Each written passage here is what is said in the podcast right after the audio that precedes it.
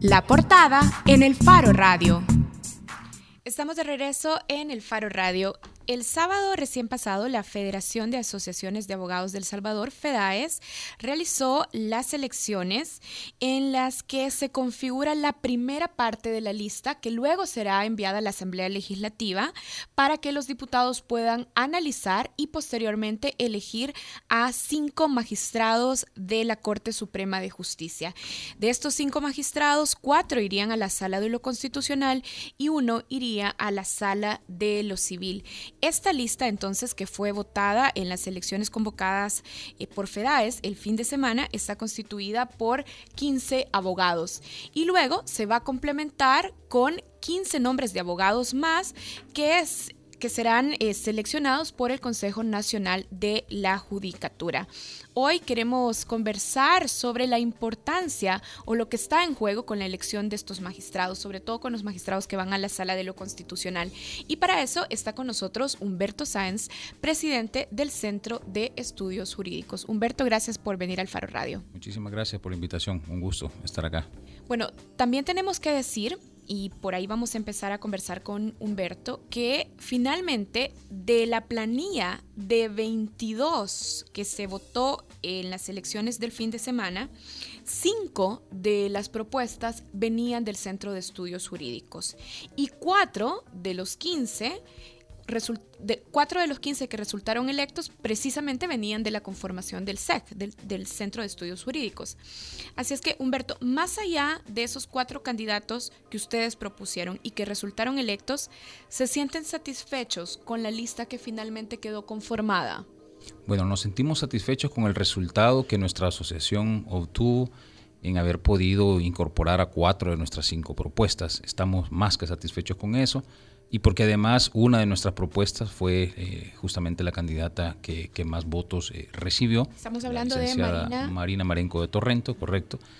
Y un segundo, el segundo eh, candidato que más votos recibió, o más bien el tercer candidato que más votos recibió, también pertenece a nuestra propuesta, que es el licenciado Aldo Cader. Eso de verdad nos satisface muchísimo, sobre todo porque en, esta, en este proceso de, de elección que se ha realizado en la FEDAES, a diferencia de lo que ha ocurrido en el pasado, tuvimos dos fenómenos interesantes.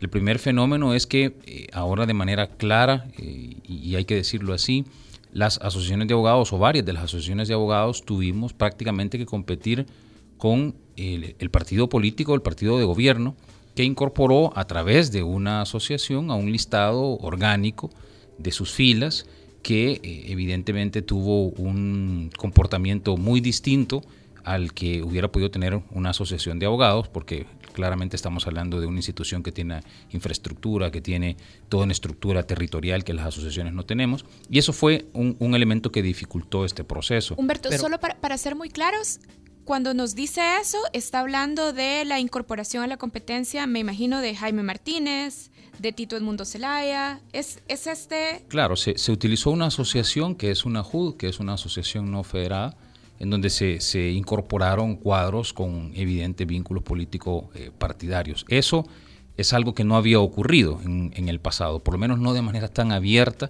no de manera tan poco disimulada. Entonces ese elemento eh, fue un elemento que, que, nos ocupó y nos preocupó muchísimo durante todo el proceso, porque lógicamente nosotros no tenemos ni los recursos ni la estructura territorial que pudiera tener un, partido político, cualquiera fuera el partido político. Eso le incorporó este elemento a estas votaciones que no habíamos visto antes.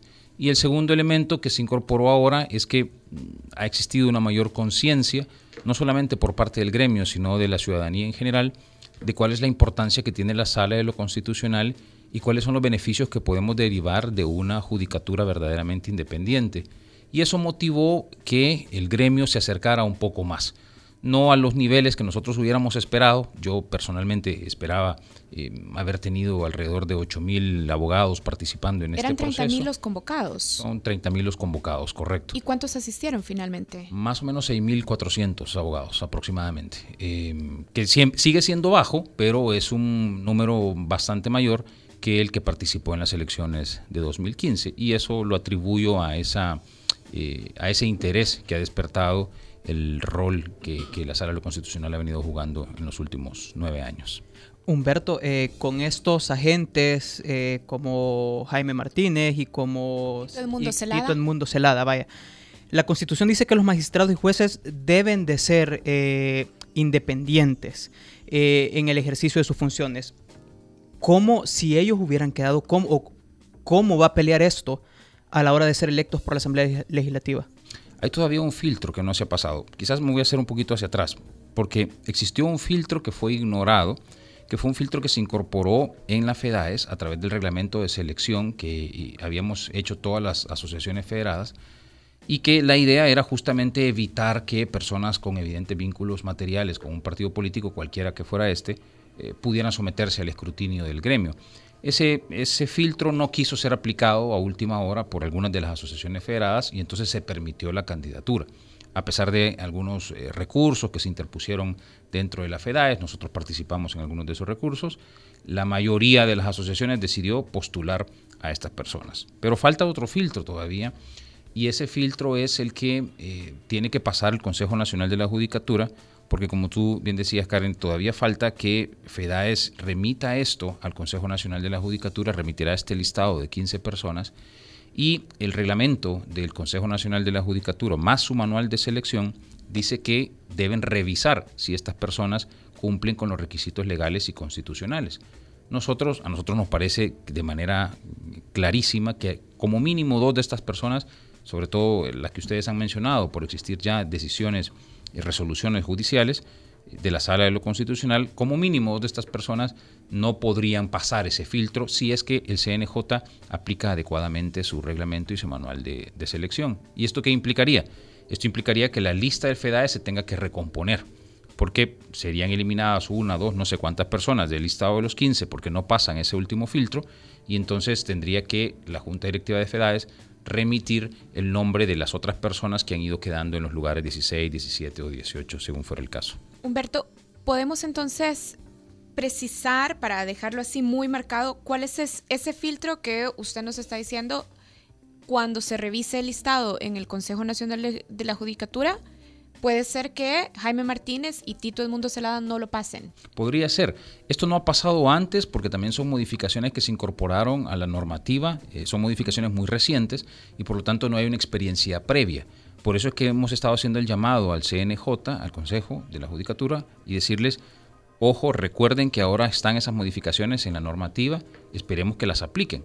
Nosotros pensamos que si las aplican existirá un filtro que no va a poder sobrepasarse por, por estas personas y que entonces la lista va a recomponerse. Pero ¿cuál es ese filtro específico? ¿Cuáles son esos criterios específicos que nos ayudarían a probar independencia o a tener garantías de independencia? Claro, porque la Constitución, como bien se dice, exige independencia. Y, cuando hablamos de independencia, la más evidente de todas, no quiere decir que esa sea la única, pero la más evidente de todas es la independencia político-partidaria. ¿verdad? Podemos hablar de otras independencias que también debe tener el juez, pero esa es la más evidente y la más fácil de obtener y de identificar si existe o no existe. El Consejo Nacional de la Judicatura tiene que verificar si estas 15 personas tienen esa característica de ser independientes. Y nosotros pensamos que con un mínimo esfuerzo se van a dar cuenta, como nosotros nos dimos cuenta, que no tienen esa característica. ¿Y ustedes cómo se dieron cuenta? Bueno, primero hay decisiones de la Sala de lo Constitucional que así lo identifican. Por ejemplo, en el caso de Tito Edmundo Celada, e, Exacto. que justamente fue destituido de la presidencia del Consejo Nacional de la Judicatura. Así es. Em, y segundo, hay actuaciones materiales evidentes que uno las puede encontrar en los medios, en las redes sociales, en donde varias de estas personas que fueron postuladas eh, han estado en los últimos años íntimamente vinculados con el partido político de gobierno. No hay necesidad de escarbar mucho para darse cuenta que eso es así. Y por lo tanto, el Consejo Nacional de la Judicatura, si mínimamente cumple con una diligencia mediana, cumple con em, estos criterios que están establecidos en la normativa, se va a dar cuenta de esas vinculaciones. Pero Humberto, actuación, perdón, dale, perdón, dale, dale, Oscar, ya te voy a, ya te voy a dejar el micrófono. Vaya, actuaciones materiales, es que me gustaría entender mejor ¿Qué son estas actuaciones materiales? ¿Cuáles son estas evidencias concretas que hay que observar para decidir si una persona es independiente o no de un partido político? El apoyo que clara y abiertamente se ha hecho a candidaturas partidarias, el apoyo que clara y abiertamente se ha hecho a candidaturas presidenciales, la participación recurrente en eventos políticos partidarios, eso es algo que está ahí, que salta a la vista y nadie quiere un juez, a ver, nadie está diciendo, porque también esto se ha distorsionado, que el ejercicio del derecho ciudadano constitucionalmente reconocido de pertenecer a un partido político sea algo que deba calificarse per se como negativo. No, se puede hacer muchísimo desde un partido político, se puede construir país y se puede construir democracia desde un partido político, eso es innegable. Pero esa alternativa es excluyente de la alternativa de pretender una magistratura, sobre todo las más altas magistraturas. Si alguien ha decidido que ese es que, que, el vínculo político partidario es su manera de contribuir con el país, bienvenida sea esa ayuda, pero entienda que con eso no puede pretender estar ejerciendo el cargo de juez, ni mucho menos el de un magistrado de la Corte Suprema de Justicia. Pero no podría ser, digamos, como muy arbitrario. ¿Cuál es el límite real? Por ejemplo, si yo hace 10 años estaba apoyando una candidatura de un partido político. Ya eso, sin estar afiliada al partido político, ya eso en automático debería ahora de excluirme de la posibilidad de competir o de aspirar a convertirme en magistrada. No, no debe ser automático. Le, a ver, una cosa es, hay que distinguir entre el vínculo formal, que es una afiliación a un partido, eso todavía es más sencillo, y hay que distinguirlo del vínculo material. Yo puedo, sin estar afiliado a un partido, estar no solo cercano ideológicamente a un partido, sino participando constantemente de sus actividades. Hay un vínculo material con, ese partido. La Sala lo Constitucional ha identificado los dos vínculos, el vínculo formal y el vínculo material. Para identificar el vínculo material es cierto que habrá que poner algún límite. Le cuento qué es lo que hicimos nosotros. Cuando nosotros decidimos que íbamos a participar en este proceso hicimos un criterio de selección interna para postular a nuestros candidatos, dijimos, ese límite nosotros consideramos que lo razonable eran cinco años. Y entonces pedimos que todas las personas, que no fueron solo cinco, fueron más, todas las personas que quisieran participar nos iban a demostrar, como en efecto nos lo demostraron, que no habían vínculos ni formales ni materiales con un partido político desde por lo menos los últimos cinco años, como mínimo. Ese parámetro es un parámetro que eh, hay que trabajarlo, nosotros estamos claros que hay que trabajarlo, en donde quizás la jurisprudencia constitucional tendrá que seguir contribuyendo a que se determinen estos límites, posicionamientos del Consejo Nacional de la Judicatura contribuirían a que se fijen estos límites y hubiéramos esperado que el posicionamiento de FEDAES también hubiera contribuido a que se fijaran estos límites. El problema es que ni siquiera se le quiso entrar al tema, es decir, teníamos un asunto que discutir, teníamos que ver si existía el vínculo y en FEDAES la mayoría de las asociaciones dijeron a eso no le vamos a entrar nosotros porque eso, para eso no tenemos competencia, dejémosle eso a otras autoridades. Entonces FEDAES no contribuyó en determinar si son cinco, si son diez, si son dos años. Humberto, ¿qué pasaría si de repente eh, este último filtro no filtra a estas personas? ¿Qué, ¿Qué consecuencias cree usted que habría o cuáles son los riesgos? De que estas personas inclusive lleguen a ser magistrados?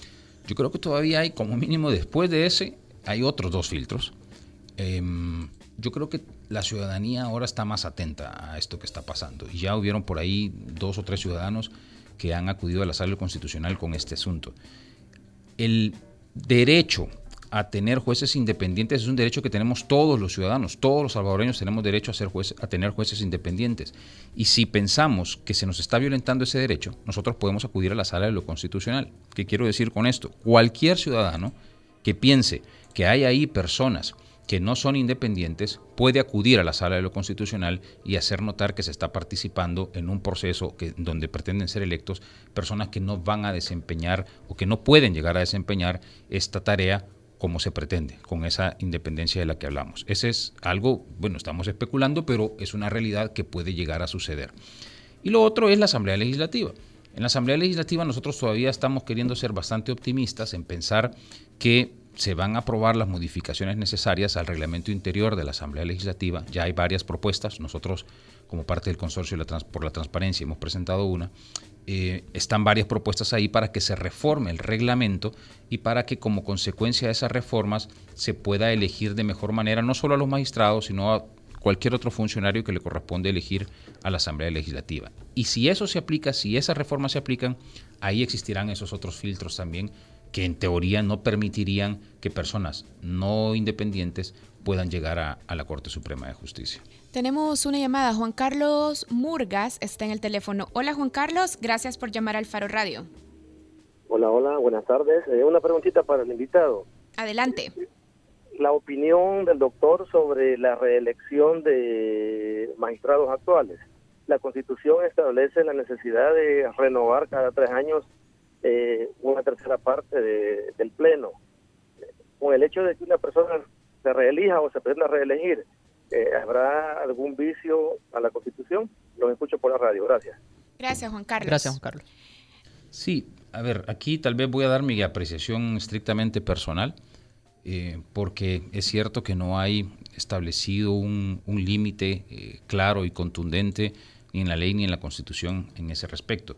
Yo sí pienso que el propósito del legislador constituyente cuando estableció este mecanismo que ahora tenemos y que ahora estamos aplicando es que la Corte Suprema de Justicia en su totalidad se esté renovando. Y renovación implica caras nuevas. renovación implica ideas nuevas, visiones distintas, posicionamientos jurídicos distintos. En ese sentido, a mí me parece que lo más sano es que en efecto se cumpla con ese espíritu del constituyente y que las personas que lleguen a la Corte Suprema de Justicia sean personas eh, que no han estado antes y que no se reelijan. Bien, Humberto, solo para cerrar el asunto de cómo se demuestra que no hay vinculación político-partidaria y eso que estábamos discutiendo, lo de los vínculos formales y los vínculos materiales. A ver, digamos, el Centro de Estudios Jurídicos decidió exigir este requisito a las personas que iba a presentar como aspirantes. Pero si no hay puntos establecidos, fijos, digamos, como criterios legales estables, ¿por qué el Consejo Nacional de la Judicatura podría entonces filtrar las listas si no hay precedentes fijos, digamos, o absolutos hasta el momento para decir, ah, entonces hay que depurar la lista cuando venga? Porque lo que sí tenemos son precedentes jurisprudenciales, es decir, sí hay precedentes en la sala constitucional que hacen referencia a la independencia partidaria. No hay una decisión o una sentencia que diga los últimos dos años o los últimos diez años. Eso todavía no existe. Pero es que eso es algo que hay que empezar a construir. Es decir, ya no es posible que dejemos la idea de la independencia de los jueces como algo etéreo, como algo vago, como un sueño, como una utopía. Hay que darle contenido a eso. ¿Y quién debe darle contenido a eso? Primero, los primeros llamados a darle contenido a eso somos los abogados, somos las asociaciones de abogados. Lamentablemente, muchas de las asociaciones no quisieron hacerlo.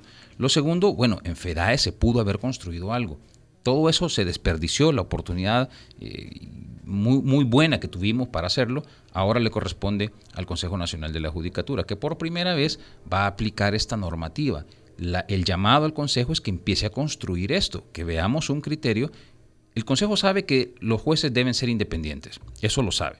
La jurisprudencia constitucional ya lo desarrolló hartamente y por lo tanto es una exigencia que debe ser observada. Ahora falta ir aterrizando un poco más la idea y el Consejo puede contribuir a eso, a ir aterrizando un poco más esa idea. ¿Qué es lo que, a criterio del Consejo Nacional de la Judicatura, se, eh, significa ser independiente, no tener un vínculo material y por cuánto tiempo no tener un vínculo material? El problema es que aquí, y por eso decíamos que como mínimo dos personas no van a poder sortear este filtro si se aplica bien, es que la participación, la cercanía, la intimidad que han tenido muchas personas con un partido ha sido muy reciente. No estamos hablando de hace 3, 4 años, estamos hablando de hace un año, de hace meses incluso, en donde hemos visto estas participaciones, esta cercanía con, un partido político. Entonces, no, no va a, costar demasiado que el Consejo Nacional fije esos límites. Humberto, el fin de semana en Radio Maya Visión, Jaime Martínez, que también eh, compitió para integrar la lista y de hecho resultó electo. Jaime, Jaime, Martínez decía en, en Radio Maya Visión más bien denunciaba que el Centro de Estudios Jurídicos decía movió electores con ayuda de Grupo Roble. Y él decía, bueno, aquí podemos evidenciar la dependencia de estos candidatos de un grupo económico empresarial. ¿Cómo ustedes demuestran esto? Que sus candidatos no tenían dependencia no político partidaria, que ya nos estaba explicando el filtro que aplicaron, pero que tampoco tienen independencia con respecto a grupos empresariales. Nosotros nos enorgullecemos mucho, bueno, primero que no sé de dónde saca esta, esta idea eh, el señor Martínez, pero nosotros nos enorgullecemos muchísimo de que todo nuestro proceso de selección fue muy transparente y todo está ahí en nuestro sitio web, en nuestras redes sociales y ahí están cuáles son los criterios que se utilizaron desde el inicio. Ahí está nuestro manual, nuestro protocolo de selección, está los baremos que utilizamos, está copia de la constancia que presentaron cada uno de los candidatos hay copia también de una declaración jurada que presentaron los candidatos en donde les pedimos información de todo, les pedimos información hasta de sus préstamos bancarios, sus relaciones gremiales, sus relaciones con instituciones, con iglesias. ¿Sus relaciones con clientes, por ejemplo? Con clientes también. A los abogados les preguntamos quiénes eran sus principales clientes durante los últimos 10 años. Todo eso no lo preguntamos simple y sencillamente para tener información que en, sí mismo eh, podría calificarse como privilegiada, sino simple y sencillamente para de verdad examinarlo. Nosotros hicimos un comité especial que vio todo eso. Y, por ejemplo, decidieron no incluir candidatos a razón de los clientes que habían tenido en los últimos 10 años. Se hicieron calificaciones, a todo le pusimos una calificación, todo tenía una nota. Los candidatos que obtuvieran más de 70 sobre la base de 100 iban a convertirse en nuestros candidatos. Hubieron candidatos que no pasaron porque una de las cosas que les pudo haber afectado es justamente eso. Nosotros queríamos llevar a personas que cuando estuvieran ahí no tuvieran lo más evidente, como decíamos, una dependencia político-partidaria, pero tampoco tuvieran una dependencia demasiado fuerte de ningún grupo económico, de ningún grupo, de ningún grupo social, incluso de ninguna gremial. Nosotros nos enorgullecemos de decir que estas personas ni siquiera dependen de la, de la asociación que las postula. Son, eh, y así lo hemos dicho siempre, lo que nosotros esperamos, ojalá lleguen a la Corte Suprema de Justicia, es que ejerzan su rol, que ejerzan su actividad como nosotros lo hemos venido proponiendo y exigiendo para otros funcionarios. Así que no, ahí pueden observar cuál fue todo el examen y toda la información que se les pidió a cada uno de los postulantes. ¿Ahí a dónde? En, nuestro sitio web, el Centro del Centro de Estudios Jurídicos, en nuestra cuenta de Facebook y nuestra cuenta de Twitter. Ahí está absolutamente toda la información. Tenemos otra llamada. Gerardo está en línea. Hola Gerardo, buenas tardes. Hola, buenas tardes. Un gusto saludarles. Gracias. que solo opinando, yo no soy abogado, pero sí, eh, pues he sido, digamos, víctima de alguna manera porque estuve en un proceso donde lamentablemente el juez, eh, durante todo mi proceso, gracias a Dios ya finalizó y logré salir adelante, pero siempre existió afinidad hacia la institución gubernamental con la cual yo este, me vi, tuve el inconveniente. Es decir, aún en las audiencias se veía una gran amistad y una gran camaradería. Desde ese punto de vista, obvio, yo noté que no había desde un principio nunca hubo independencia.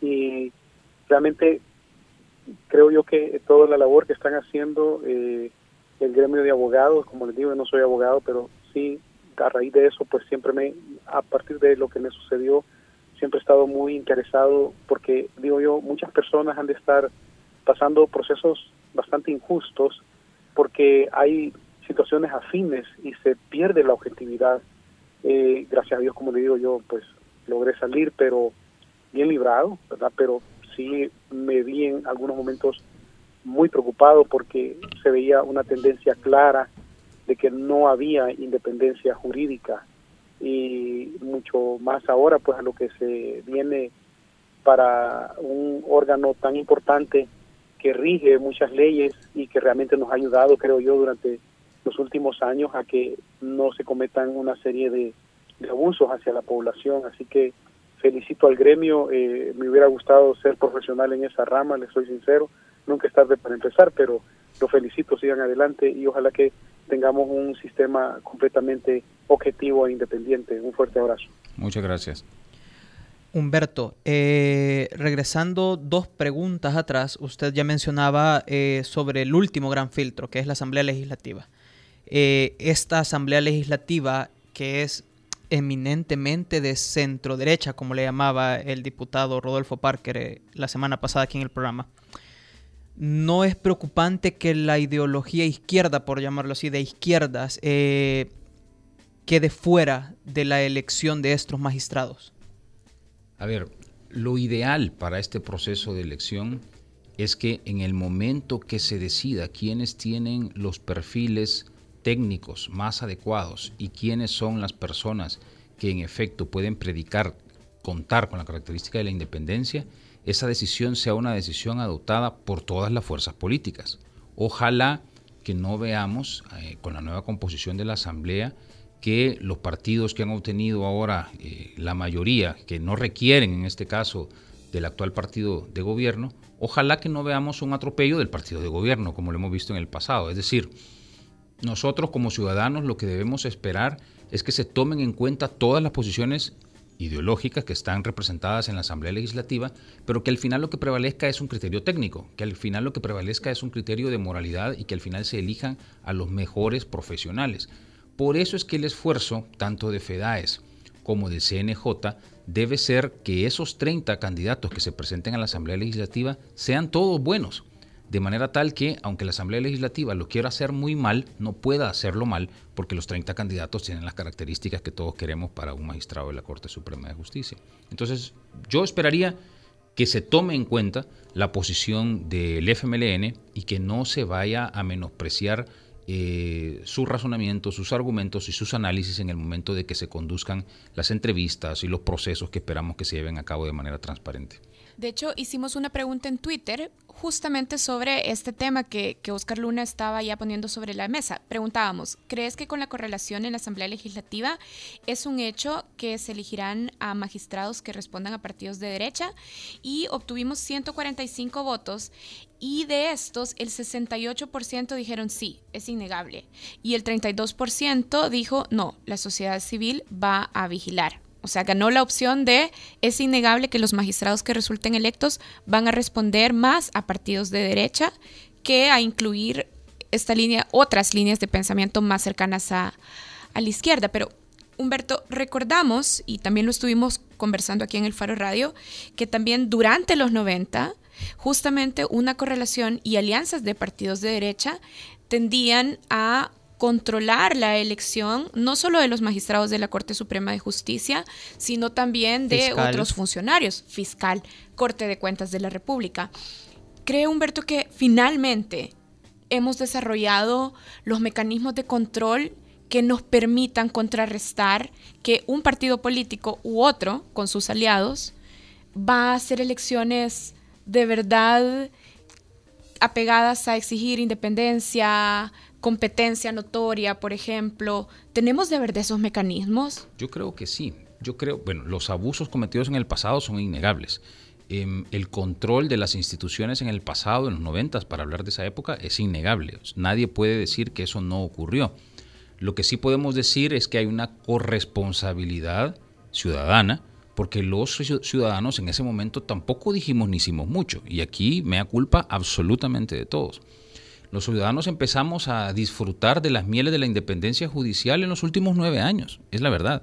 Y cuando empezamos a disfrutar de las mieles de la independencia judicial nos dimos cuenta que habíamos hecho muy mal en no exigirla antes y que ahora no podemos haber avanzado tanto como se ha avanzado y eh, eh, pretender o dejar que otras fuerzas políticas eh, retomen el viejo esquema, solo que con una ideología distinta. Lo que quiero decir con esto es el rol de la ciudadanía y la exigencia a contar con jueces independientes, desde luego que debe ser para el partido de gobierno actual, pero es que también para cualquier otro partido político. Y si ahora la conformación de la Asamblea Legislativa es una conformación, para utilizar la expresión que ustedes usaron, de centro derecha, bueno, nuestra exigencia y nuestra vigilancia debe ser para que los magistrados que se elijan no sean magistrados, no sean personas que van a responder a los intereses ideológicos o más, más que ideológicos a los intereses partidarios de quienes los están designando. Y hay que estar muy atentos a que eso no vaya a ocurrir, porque tan nefasto es de un lado como del otro lado. Lo que queremos es una Corte Suprema de Justicia que pueda controlar el poder, y para controlar el poder no hay otra manera sino siendo independientes, sobre todo cuando el poder lo está ejerciendo un determinado partido político, ¿verdad? Entonces, si estamos viendo que ahora hay una conformación distinta, todavía sería mucho más preocupante que los magistrados de la Corte Suprema de Justicia respondieran a esos intereses partidarios de esos que ahora tienen la mayoría en la Asamblea Legislativa. Eso no lo queremos bajo ningún punto de vista. Humberto, si las, los cuatro magistrados nuevos de la Sala de lo Constitucional salieran de la elección del sábado, ¿qué tipo de sala tendríamos? Si fueran los cuatro del Centro de Estudios Jurídicos, una sala excelente que, que mantendría. No, si fueran de los. Será la respuesta esperada, porque es el presidente pues, del CEG. Pero si vinieran de la lista de, de la los lista 15. de los 15. Pero de la lista de los 15 del, de, Electos por Electos Sí, bueno, em, si, si de ahí se eligieran, yo creo que todavía hay muchos riesgos, hay todavía eh, mucha tela que cortar de esa lista y todavía tendríamos el problema de que algunas de esas personas sí podrían entrar con una tremenda incidencia siendo completamente dependientes de un partido. Porque hay que recordar aquí que no solo son cinco magistrados los que se eligen, en realidad son diez los que se eligen, ¿verdad? Porque son cinco propietarios y cinco suplentes. Y los suplentes desarrollan una labor muy importante, pero son muchos los casos en que los suplentes entran a fungir como propietarios. Y no han sido pocos los casos trascendentales en este país que han sido acompañados por magistrados suplentes, no, no por magistrados propietarios. Entonces, eso también hay que tenerlo en consideración. Entonces, si de esa lista de, de, de 15 actual vemos que hay como mínimo cinco personas con una vinculación material bastante evidente a un partido, pues eso, eso a mí me asustaría. Humberto, ¿cómo se conforma la lista del Consejo Nacional de la Judicatura? Ellos ya han iniciado su labor, em, iniciaron con una eh, convocatoria abierta que se hace a, a, los abogados de un listado de personas elegibles. De ese listado de personas elegibles, que eran un poco más de 12 mil personas, se presentaron creo que 96, 97 personas. Ya el Consejo Nacional de la Judicatura hizo una primera depuración solamente en virtud de la documentación acreditativa, es decir, quienes presentaron siguen el proceso, quienes no presentaron quedan fuera, y ahí se fue ya como el 30% más o menos de las personas que postularon. Ahora tiene que iniciar el Consejo un proceso de eh, entrevistas minuciosas que espero que, que, se conduzcan de la manera que dice su manual que se van a hacer, es decir, abiertas a la ciudadanía, donde la ciudadanía pueda participar este, y que las decisiones se van a tomar también de manera transparente, es decir, las deliberaciones del Consejo Nacional de la Judicatura deben ser transparentes. Los siete concejales van a elegir a esas, a esas 15 personas una vez que terminen todo este proceso de entrevistas y de deliberaciones entre ellos. Y ahí se conformaría la lista de 30 que se envía a la Asamblea Legislativa. Correcto. El Doc Avelar en redes sociales, eh, Ricardo Avelar, hey, bienvenido, no, bienvenido no, pero ya tenía rato de no tuitearnos en el programa, el Doc. Eh, a tu juicio, Humberto, dice, ¿qué tanto puede cambiar si la nueva sala decide revisar jurisprudencia? ¿Se puede retroceder en temas fundamentales? Claro que se puede retroceder en temas fundamentales y hay mucha jurisprudencia bastante novedosa de esta actual, de la sala constitucional actual, que algunas personas ya han dicho no solamente que la quieren revisar, sino algunas personas han adelantado criterios que la quieren modificar. Y eso también es, es bien peligroso. Es decir, sin tener un caso frente a sí, ya hemos escuchado expresiones de postulantes, de candidatos a magistrados que dicen, ese criterio yo, si llego a la sala, lo voy a modificar. Y eso, eso es bien riesgoso. Porque no quiere decir que la jurisprudencia sea eterna, que sea pétrea, que jamás pueda modificarse. Eso no es así. Pero, como bien explicaba precisamente Aldo Kader, eh, en una oportunidad lo explicaba, y él decía, a ver, la jurisprudencia se construye y para destruirla y construir una nueva debe existir un elemento extraordinario. Es decir, es más difícil apartarse de una corriente jurisprudencial y construir otra que seguirla. Y por lo tanto debe existir de verdad un verdadero fundamento una razón extraordinaria que motive a apartarse de una línea jurisprudencial que ya se tiene en la sala. No es simple y sencillamente porque yo no estoy de acuerdo y el día de mañana la voy a cambiar. Bien, muchísimas gracias a Humberto Sáenz por habernos acompañado ahora. Recordamos que Humberto Sáenz es presidente del Centro de Estudios Jurídicos que el fin de semana pasado participó también en las elecciones para conformar la primera parte de la lista de posibles magistrados que serán electos por la Asamblea Legislativa para integrar la Corte Suprema de Justicia. Espero que lo haya dicho bien entre tantos nombres. Bueno, muchísimas gracias, gracias Humberto. a ustedes. Un gusto estar aquí. Gracias también a los que participaron de la entrevista. Nosotros hacemos una pausa, pero ya regresamos con la contraportada de El Faro Radio. El Faro Radio. Hablemos de lo que no se habla. Estamos en punto 105.